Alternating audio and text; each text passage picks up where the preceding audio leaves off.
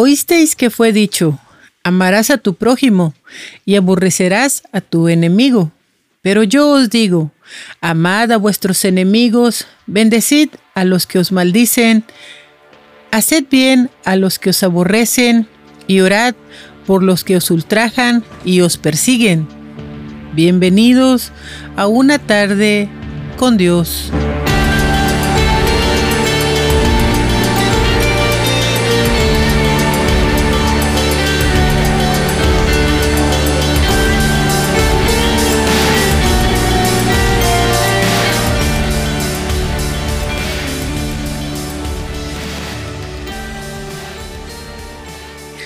Hablemos de los enemigos.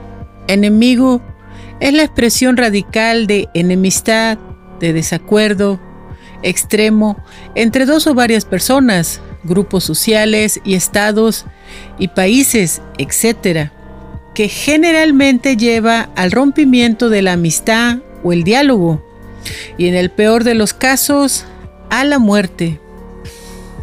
¿Qué es la enemistad? La enemistad es la relación contraria a la amistad. Consiste en una aversión no necesariamente mutua, aunque sí frecuentemente en varias personas. Se manifiesta con agresiones verbales, continuos intentos de intimidación, agresiones físicas, intento de hacer a otros la vida imposible y un profundo sentimiento de odio. Normalmente se produce en un entorno personal, debido a ciertas diferencias que hayan surgido entre varias personas y que no hayan sido arregladas adecuadamente. No obstante, puede haber enemistad causada por distintas ideologías y opiniones y ser consecuencia de la envidia. El Señor Jesucristo nos exhorta a amar a nuestros enemigos. Es una realidad que esto puede ser un reto para nosotros. Amar y perdonar en la vida real no es algo fácil. Y aún más si es a aquellos que no nos aman e incluso nos han llegado a hacer la vida imposible o un grave daño en la vida, o incluso nos odian sin una razón, o nos amenazan e incluso nos atacan. Sin embargo, la palabra de Dios dice, amad a vuestros enemigos. En Mateo 5 del 43 al 46 dice, pero yo les digo, amen a sus adversarios, bendigan al que los maldice hagan el bien al que los aborrece, y oren por los que los llevan por la fuerza y los persiguen, para que sean hijos de su Padre que está en el cielo, porque Él hace salir su sol sobre buenos y malos, y hace llover sobre justos e injustos. Porque si aman a los que los aman, ¿qué mérito tienen? Y si solo a sus hermanos saludan, ¿qué hacen de más? Sean pues perfectos, tal como su Padre que está en el cielo es perfecto. En estos versículos Dios nos muestra que Él no hace acepción de personas y que su amor es incondicional. El amor de Dios hacia nosotros es incondicional y lo demostró al entregar a su Hijo y de su Hijo solo hemos recibido misericordia y un favor inmerecido. En Juan 3:16 dice, porque de tal manera amó Dios al mundo que ha dado a su Hijo unigénito para que todo aquel que en Él cree no se pierda, sino tenga vida eterna. Las personas conflictivas están en todas partes. Personas hostiles, groseras, impacientes, indiferentes y aún peor. En Romanos 1, 29 al 31 dice, estando colmados de toda iniquidad, fornicación, crueldad, perversidad, avaricia, rencor, homicidio, altercados, falsedad, malos pensamientos, murmuración, calumnia, aborrecedores de Dios, insolentes, soberbios, jactanciosos, inventores de males, insensatos, desobedientes a sus padres, que no tienen estabilidad, ni afecto, ni tranquilidad, ni compasión.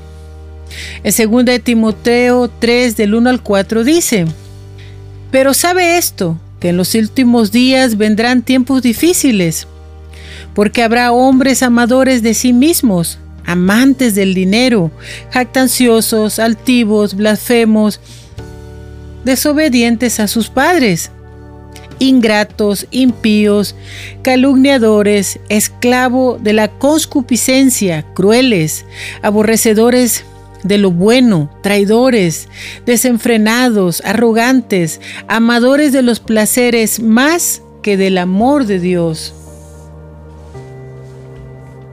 En Gálatas 5 del 19 al 21 dice, porque las obras de la carne son bien conocidas, las cuales son fornicación, impureza, disolución, idolatría, brujería, enemistad, contiendas, envidia, ira, contumacia, divisiones y sectarismos. Rencor, homicidio, borracheras, orgías y cualquier cosa semejante a estas les advierto ahora, como también les advertí anteriormente, que los que las practican, tales cosas no heredarán el reino de Dios. En 1 de Corintios 6 del 9 al 11 dice, ¿Y no saben ustedes que los inicuos no heredarán el reino de Dios? No se engañen, ni los fornicarios, ni los idólatras, ni los adúlteros, ni los depravados, ni los que se echan con varones, ni los ávaros, ni los ladrones, ni los borrachos, ni los calumniadores, ni los engañadores heredarán el reino de Dios. Y esto eran algunos de ustedes, pero han sido lavados, santificados y justificados mediante el nombre de nuestro Señor Jesucristo y por medio del Espíritu de nuestro Dios. ¿Cuánto ha Dios tenido amor, misericordia, paciencia para con nosotros? Porque ¿qué creen? Que todos, todos nosotros en algún momento de nuestra vida hemos cometido los mismos comportamientos, actitudes, acciones y pecados mencionados en estos versículos, incluso peores.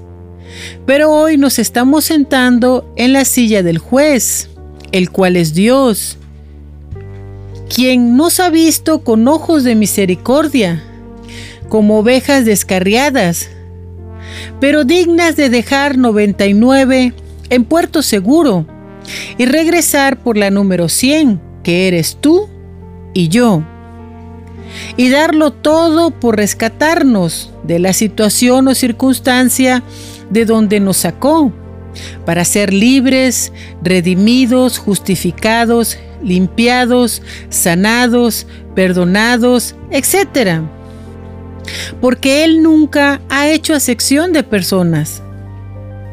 Nos salvó y todavía nos tendió la mano como nuestro mejor amigo. En Juan 15:13 dice, no hay mayor amor que este, que uno ponga su vida por sus amigos. Ustedes son mis amigos si hacen todo lo que les he ordenado. Este es mi mandamiento, que se amen unos a otros como yo los he amado. Y sin embargo nosotros ya hemos olvidado de dónde Dios nos sacó. Y ahora nos creemos jueces, de quien sí merece nuestra amistad. Y miramos con cara de fuchi a los demás. El otro día le di un raite a una muchacha y me platicó que era recién llegada al pueblo, que asistía a una iglesia que es apostólica, pero que estuvo yendo unos días a una que era trinitaria, porque no sabía que había una apostólica en el pueblo. Cuando le pregunté qué significaba lo de trinitaria, me dijo que era igual como lo de los católicos. Y yo al oírla me quedé pasmada y me di cuenta cuán ignorante yo era, porque nunca había escuchado esos términos. Entonces pude darme cuenta que la Biblia es real cuando habla de todos los conflictos que viven los creyentes actualmente. Cada líder, pastor, está guiando a sus ovejas hacia sus propias creencias y dogmas, etc. Cuando nuestro deber es guiar al creyente a Dios, a Jesucristo su Hijo, quien lo dio todo por nosotros, a crecer en la gracia y conocimiento de nuestro Señor Jesucristo, no a sacar los trapos sucios de los demás, no a traer confusión, no a traer división, no a traer conflicto. Cada iglesia ha hecho su propio reinito y dan todo por sus pastores. Pero muchos pastores tendrán sus manos manchadas de sangre. En Primera de Corintios 1:10 dice: Les suplico, hermanos míos, en el nombre de nuestro Señor Jesucristo, que se pongan todos de acuerdo y que no haya divisiones entre ustedes, sino que sean maduros, de un mismo creer y de una misma manera de pensar porque se me ha informado acerca de ustedes, hermanos míos, por la familia de Chloe, que hay controversias entre ustedes. Digo pues esto porque hay algunos de ustedes que dicen, yo soy de Pablo, otros dicen, yo soy de Apolos, y hay quienes dicen, yo soy de Pedro, y otros dicen, yo soy del Cristo. ¿Acaso Cristo está dividido? ¿O fue Pablo crucificado por ustedes? ¿O en el nombre de Pablo fueron bautizados? A estas alturas debemos detenernos y pensar si estamos viviendo en la voluntad de Dios o en la voluntad de tu pastor. Dios es un Dios de orden. Dios no crea las enemistades ni las controversias, ni trae confusión, mucho menos división, ni conflicto. Dios quiere que nos amemos los unos a los otros. Es Dios y su Santo Espíritu quien nos guía a toda verdad. En Jeremías 17 del 9 al 10 dice, Duro es el corazón de todo hombre. ¿Quién lo conocerá? Yo, Yahweh, que escudriño el corazón y examino las entrañas, y doy a cada hombre de acuerdo a sus caminos y según el fruto de sus obras. Ninguno somos mejores que otros, la mayoría aún está atrapada. En Efesios 2 del 1 al 5 dice, Ciertamente, ustedes estaban muertos en sus pecados y sus transgresiones, en los que antes anduvieron de acuerdo a la corriente de este mundo y conforme a la voluntad del príncipe de la potestad del aire y de ese espíritu que opera en los hijos de la desobediencia. También en estas cosas vivíamos nosotros, antes en las pasiones de nuestra carne, haciendo el deseo de nuestra carne y de nuestra mente. Y éramos totalmente hijos de ira, como los demás. Pero Dios que es rico en su misericordia y por su gran amor con el que Él nos ha amado, aun estando muertos en nuestros pecados, nos dio vida junto con el Cristo y por su gracia él nos salvó. Debemos respetar los gustos y las maneras de todas las personas y tratar de conocer a las personas más por lo que son, no por lo que tienen. no ser chismosos o hacer comentarios malintencionados cuando no hay fundamentos. Ayude a las personas cuando lo necesiten. Acepte a las personas tal y como son. Hable siempre bien de las personas, en una manera positiva. Ore por aquellas personas con las que en algún momento haya tenido diferencias. Con relativa frecuencia la enemistad va acompañada de alguna traición, un enfrentamiento personal o incluso un malentendido. En cualquier caso es un sentimiento desagradable, pues está asociado a otras emociones negativas como lo son la ira, el odio, la envidia, los celos, incluso la venganza. Enemigo es una palabra que se ha vuelto muy común y sin embargo Dios nos recomienda amar y perdonar. Que aunque son palabras fáciles de escribirlas, el poder llevarlas a cabo no es tan fácil. En medio de las grandes guerras vividas por millones de personas, en medio de atentados terroristas o escolares que han llegado a ser constantes, en medio de conflictos de pareja, entre padres e hijos, entre vecinos o compañeros de trabajo, esto es algo que se ha vuelto incluso común. Siempre encontrarás un enemigo oculto, incluso donde menos te lo esperas.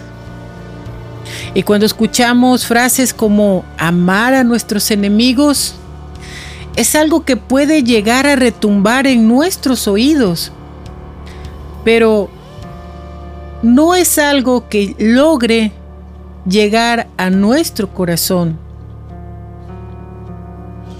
En Gálatas 5 del 13 al 15 dice, porque ustedes, hermanos míos, fueron llamados a libertad, solo que su libertad no sea pretexto para la carne, sino que sométanse por amor los unos a los otros.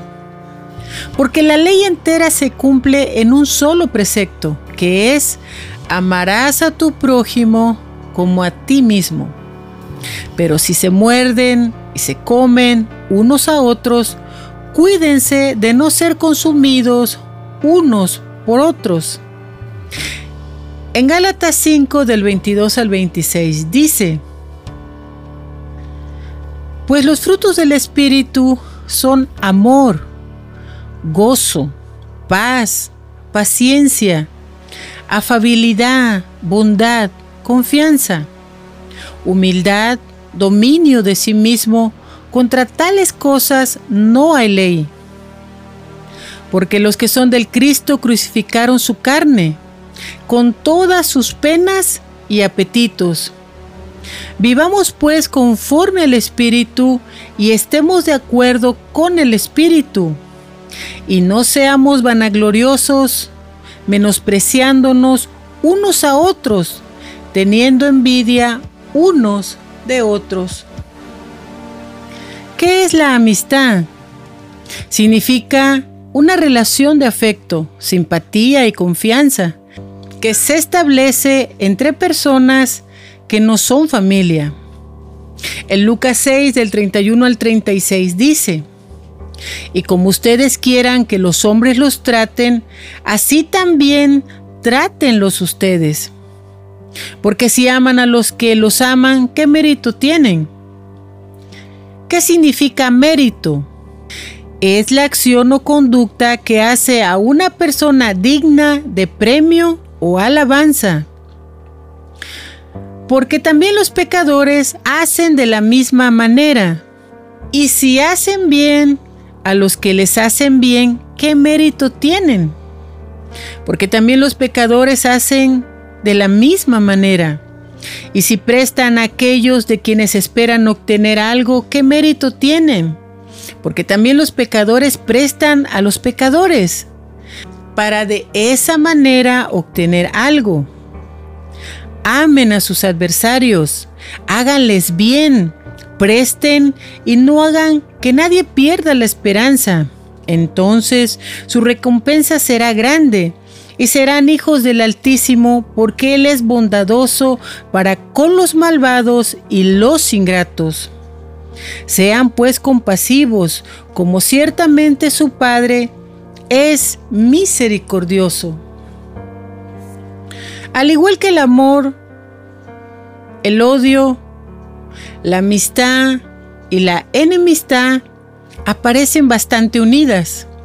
De hecho, grandes amigos pueden convertirse en auténticos enemigos.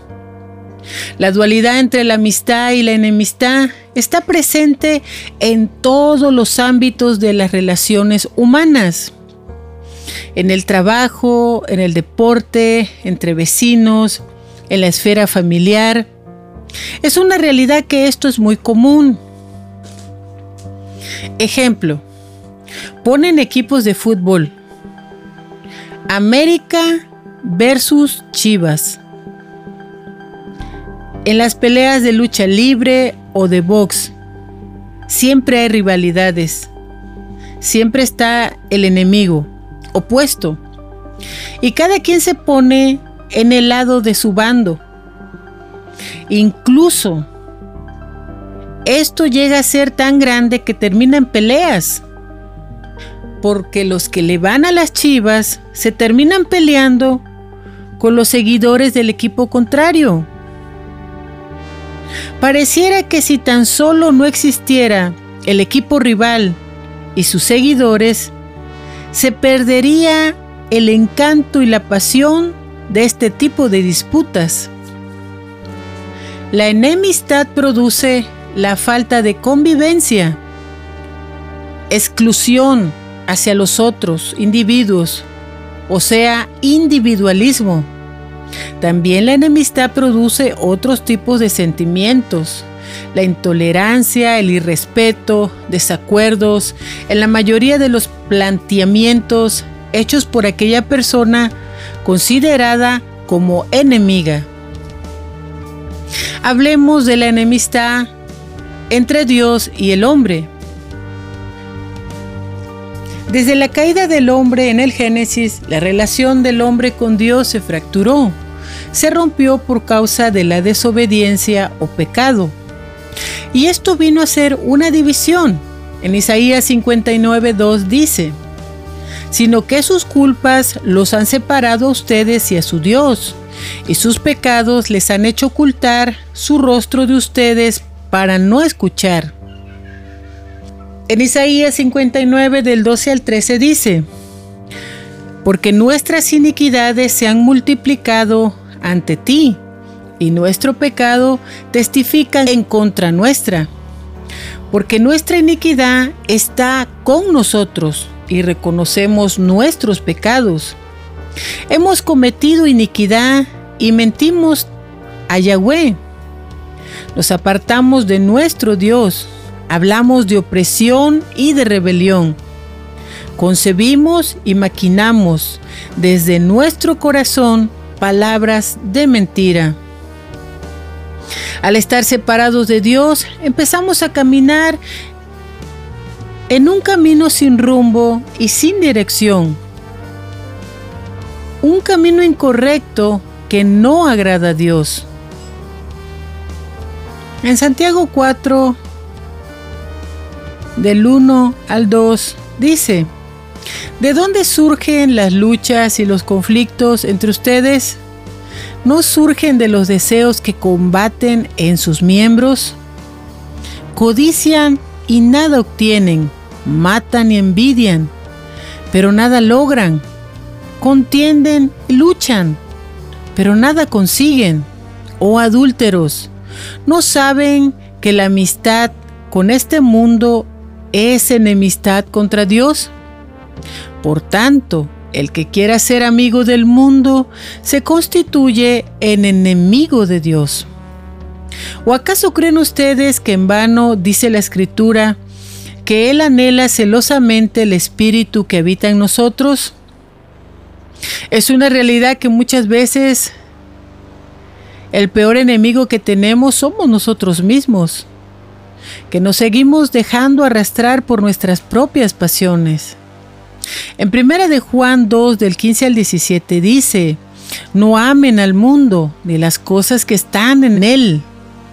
Porque el que ama al mundo, el amor del Padre no está en él.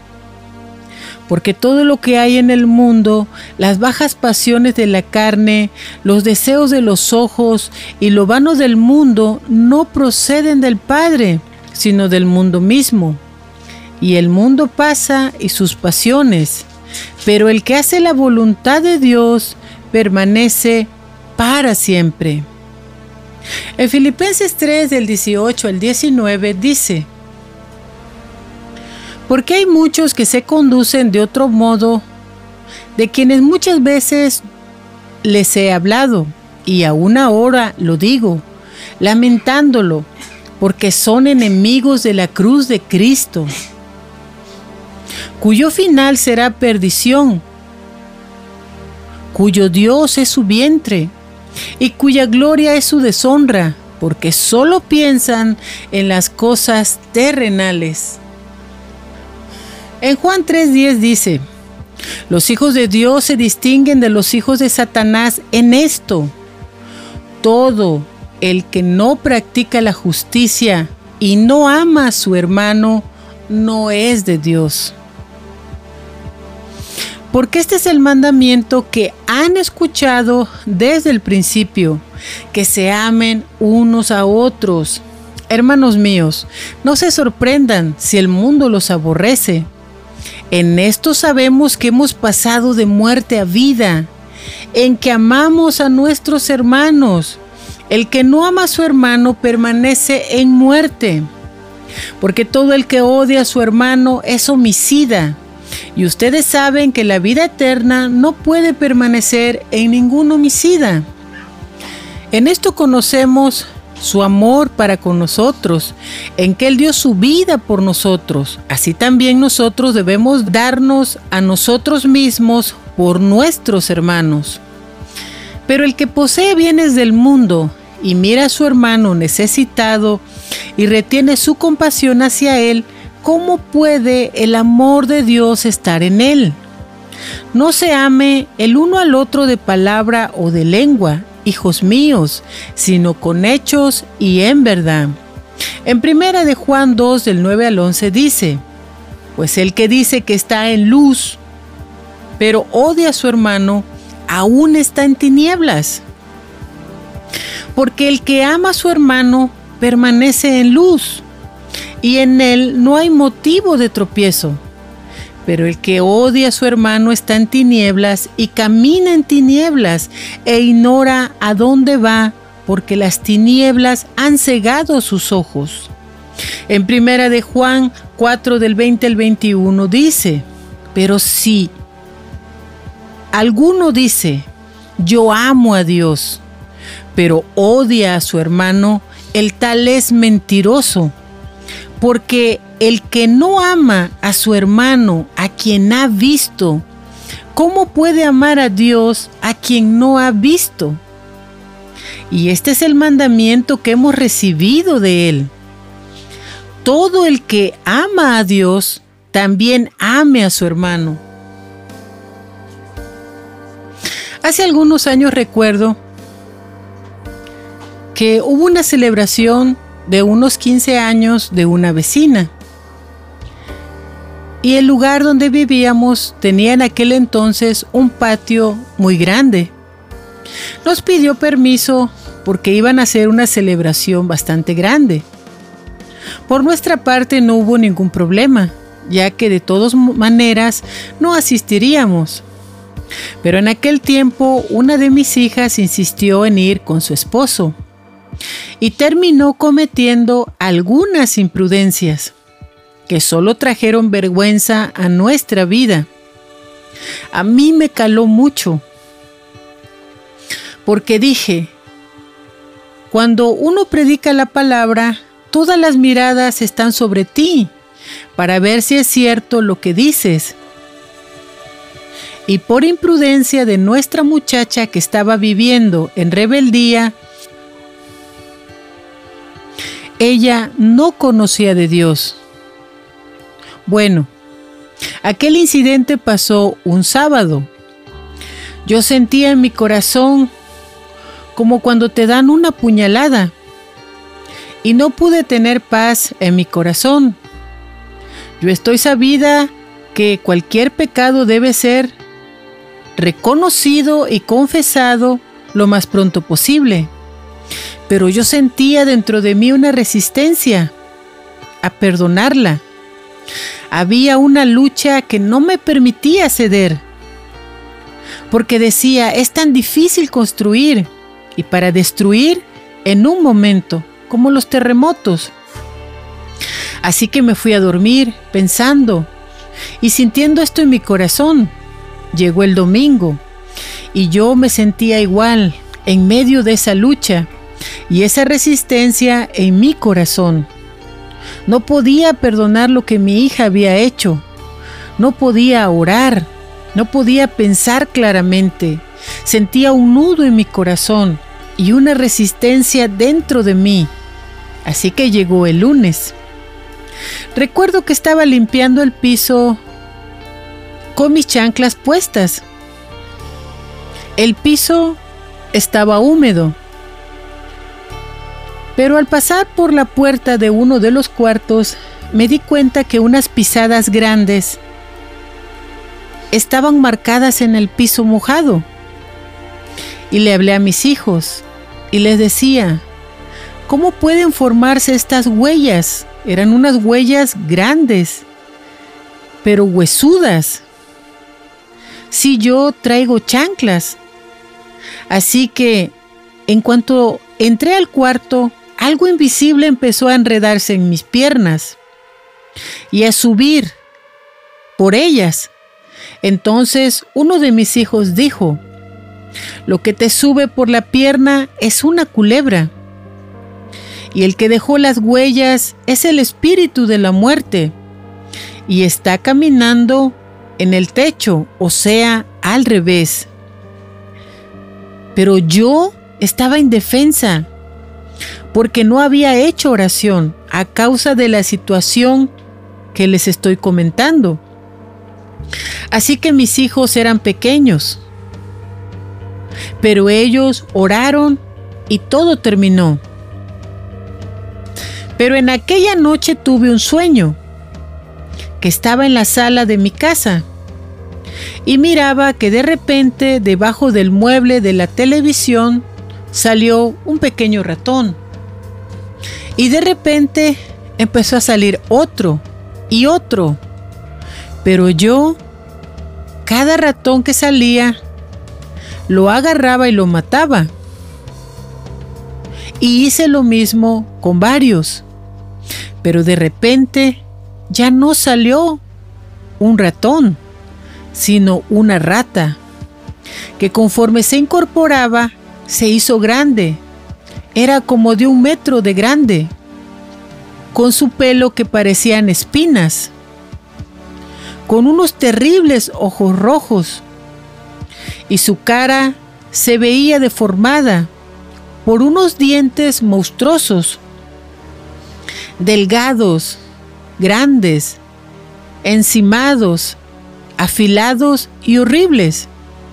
Y lo peor no fue eso, sino que me habló y me dijo, con todos estos ratones has podido, a ver si conmigo puedes.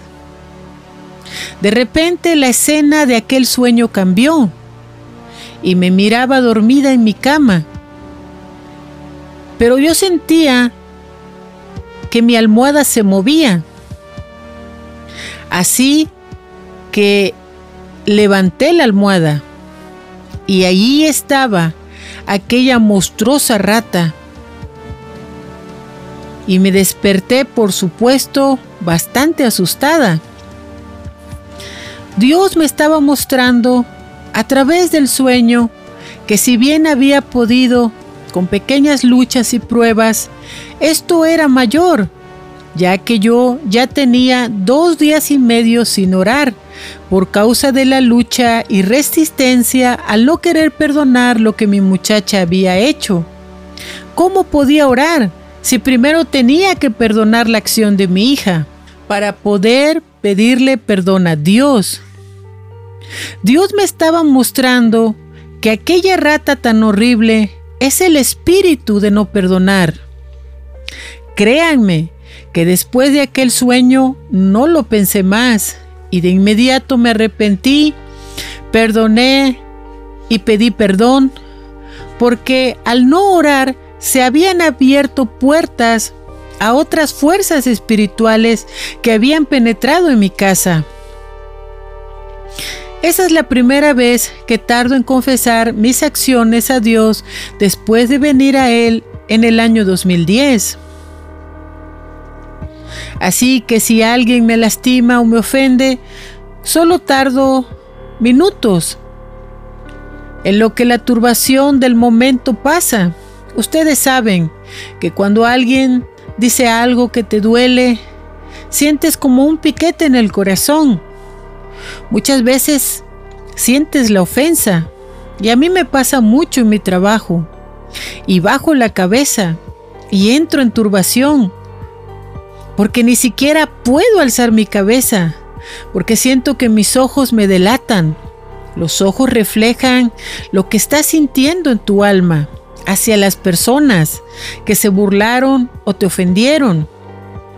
Así que me quedo así el tiempo que sea necesario. La primera palabra que alcanzo a soltar, Señor, ayúdame. Pero esto no significa que sea tan fácil. Así que conforme pasan los minutos, logra venir a mi mente un Padre nuestro, entrecortado. Así que luego empieza a venir más claridad y empiezo a rechazar todo espíritu de enojo, de maldad, etc. Mi carne y mi espíritu están en lucha. Conforme siguen avanzando los minutos, Señor, ayúdame a perdonar. Y empiezo a sentir más libertad. Así que finalmente digo el nombre de la persona que me ofendió y la perdono. Y le pido que me ayude a no guardar nada en mi corazón contra ella. Y finalmente logro decir un Padre nuestro completo. Y el nudo que sentía, el golpe en el corazón, el fuego que salía por mis ojos, todo se va y rechazo con más claridad todo espíritu contrario obrando en mí. En ese momento, en el momento cuando yo alzo mi cabeza, ya está clara, ligera, mi vista limpia y mi corazón tranquilo. Pero sé lo difícil que puede ser perdonar cuando las personas se portan mal contigo. Reconocer esto para muchas personas no es fácil ya que estamos acostumbrados siempre a encontrar culpables. Estamos acostumbrados a mirar al frente y ver como culpables de todo lo que pasa en nuestra vida al esposo, a la esposa, a los hijos, a los padres, a los vecinos, a los compañeros de trabajo. No estamos acostumbrados a mirar hacia abajo y reconocer nuestras acciones negativas no sabemos perdonar, mucho menos pedir perdón. Escuchas que las personas se divorcian por situaciones irreconciliables. ¿Pero para quién? Para su orgullo, familias divididas, hijos que pasaron tiempos duros de maltrato, de abuso y odian a sus padres porque sus padres nunca les amaron, solo conocieron el odio, el dolor, el sufrimiento, de manos de aquellos quienes deberían de haberlos amado y protegido. Hermanos que no se hablan en años, donde solo hay recuerdos dolorosos, rencor, resentimiento, amargura, dolor y pena. Son enemigos en los últimos tiempos, el objetivo central de Satanás será en contra de la familia. Por eso es que vemos tanta división, tanta discordia, tanta falta de amor y de armonía, tanta falta de perdón. Vemos el parricidio, el feminicidio, el matricidio, cosas que hace años solo se escuchaban esporádicamente, pero que en la actualidad se han intensificado en tipo de situaciones bastante negativas. En primera de Pedro 4:8 dice: Sobre todo sed fervientes en vuestro amor, los unos por los otros, pues el amor cubre multitud de pecados. En la mayoría de las veces es muy difícil amar a otros, pero es porque no conocemos a Dios. En primera de Juan 4:8 dice: El que no ama no ha conocido a Dios, porque Dios es amor. Debemos estar claros. En Juan 14 del 21 al 26 dice, en aquel tiempo dice Jesús a sus discípulos, el que acepta mis mandamientos y los guarda, ese me ama. Y el que me ama será amado por mi Padre, y yo lo amaré y me manifestaré a él. Jesús le contestó y dijo, El que me ama guarda mi palabra, y mi Padre lo amará, y vendremos a él y haremos morada en él. Pero el que no me ama no guarda mi palabra. Y estas palabras que ustedes escuchan no son mías, sino del Padre que me envió. En Juan 14:15 dice, si me aman, guarden mis mandamientos. En primera de Juan 2 del 3 al 4 dice, pero el que dice que lo conoce y no guarda sus mandamientos es mentiroso y la verdad no está en él. Pero el que guarda su palabra, en este verdaderamente el amor de Dios se ha consumado y por eso sabemos que estamos en él. ¿Qué dicen sus mandamientos? En Mateo 22, 36 dice, Maestro, ¿cuál es el mandamiento más grande de la ley? Jesús le contestó, Amarás a Yahweh tu Dios con todo tu corazón, con toda tu alma, con todas tus fuerzas, con toda tu mente. Este es el más grande y primer mandamiento. Y el segundo es semejante a este, amarás a tu prójimo como a ti mismo. Todas las relaciones saludables implican honestidad, confianza, respeto, comunicación abierta entre los socios y requiere esfuerzo y compromiso por ambas partes. ¿Qué significa mandamiento? Es una orden dada por alguien con autoridad para hacerlo. En la actualidad hay demasiadas personas engañadas a sí mismas ya que piensan que pueden pasar por alto situaciones que no han sido arregladas en su vida y que pueden orar y que no pasa nada. En Mateo 6:14 dice, porque si perdonan a los hombres sus malas obras, también su Padre que está en el cielo los perdonará a ustedes. Pero si no perdonan a los hombres, tampoco su Padre perdonará sus obras. Tenemos que autoexaminarnos cada día, no irnos a dormir sin estar a cuentas con Dios, porque ni siquiera sabemos si quizás muramos esa misma noche. Y nuestro corazón se quedó lleno de cuentas pendientes y sin arreglar. Sé que muchas veces sentimos una resistencia a perdonar pero debes estar sabido que el pecado bloqueará tu oración y no pasará del techo. Yo he observado que personas se saben la Biblia completa y pueden hablar con fluidez de ella.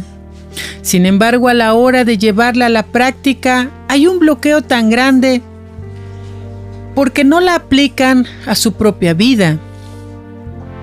Veo otro grupo de personas que ora todos los días y lee la palabra, Pero a la hora de tratar a las personas que son diferentes a sus doctrinas, dogmas y enseñanzas, los ven como sus enemigos. ¿Ves? En las redes sociales echándose unos a otros. La mayoría ha hecho de sus congregaciones su reinito y solo, entre comillas, se aman entre ellos mismos. Siguen muy bien las reglas de su pastor. Son muy pocas las iglesias que practican el evangelismo, que van en busca de los perdidos necesitados de Dios. Entonces, ¿cómo nos decimos conocer a Dios? Si no somos capaces de amar a las personas que vemos diariamente en nuestro hogar, trabajo, en el camino, en el transcurso de la vida, etc. Cuando toda la vida de Jesús y sus enseñanzas lo que hacen es llevarnos o dirigirnos al amor, a amar a Dios, a amar a mi prójimo como a mí mismo y a amar a mi enemigo. Todas sus enseñanzas nos llevan a amar. Y si tú estás en una congregación y dices, oh, es que nadie me lo dijo. Todos los ejemplos de las historias bíblicas, toda la vida de Jesús misma está llena de compasión, de misericordia, de perdón, de fe, de esperanza. Y nosotros debemos de vivir como Él vivió. Este mundo está tan necesitado de compasión porque lo que más vemos es crueldad, maldad, odio, rencor, falta de perdón, resentimiento, amargura, personas solas. Hay una gran soledad dentro del corazón de muchas personas que se sienten rechazadas, excluidas, marginadas, abandonadas. Hay muerte, dolor, desamparo, orfandad, tristeza, desamor. Todo esto significa que hay una gran falta de Dios en el mundo, porque Dios es amor.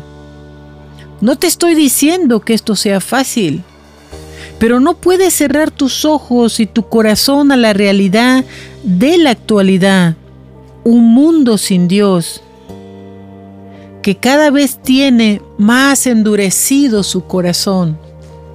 Me pregunto qué pasará cuando se cumpla el juicio de Mateo 25, donde Dios, quien nos conoce tal y como somos y puede ver lo más profundo de nuestro corazón y nuestra mente, nos mostrará la realidad de quién realmente somos una oveja o una cabra.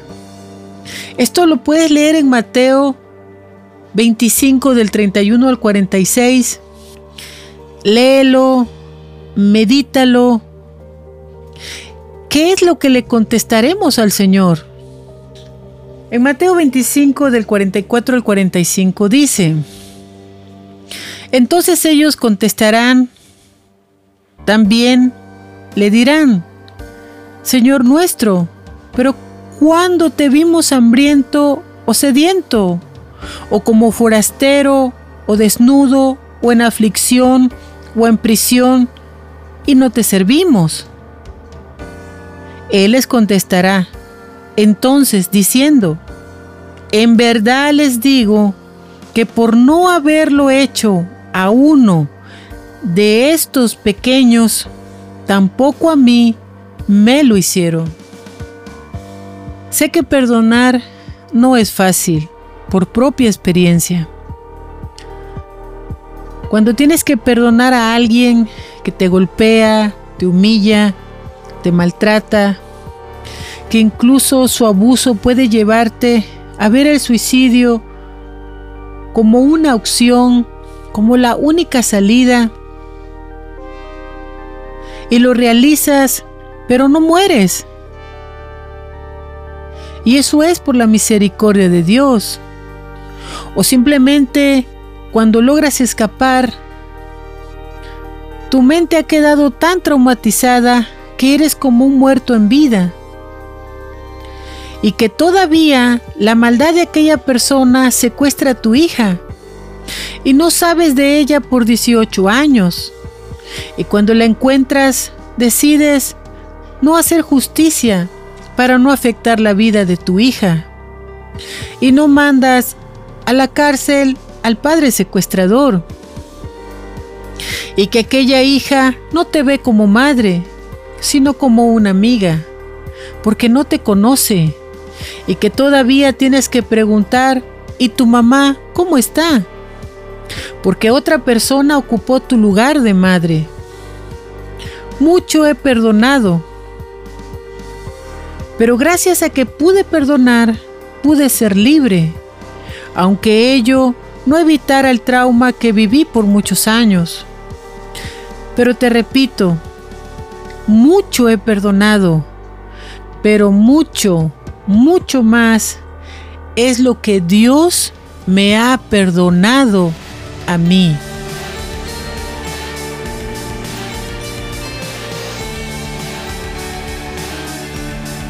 Una tarde con Dios es una producción por Fred Romero. La voz de hoy fue Maricruz Medina. Música original por Fred Romero. Visita nuestro canal de YouTube, Verdad Superior, o visita nuestro sitio verdadsuperior.com para más información sobre el mundo espiritual. El proverbio de hoy. Se acercó Pedro y dijo a Jesús, Señor, ¿cuántas veces tendré que perdonar a mi hermano las ofensas que me haga? ¿Hasta siete veces? Jesús le respondió, no te digo hasta siete veces, sino hasta setenta veces siete.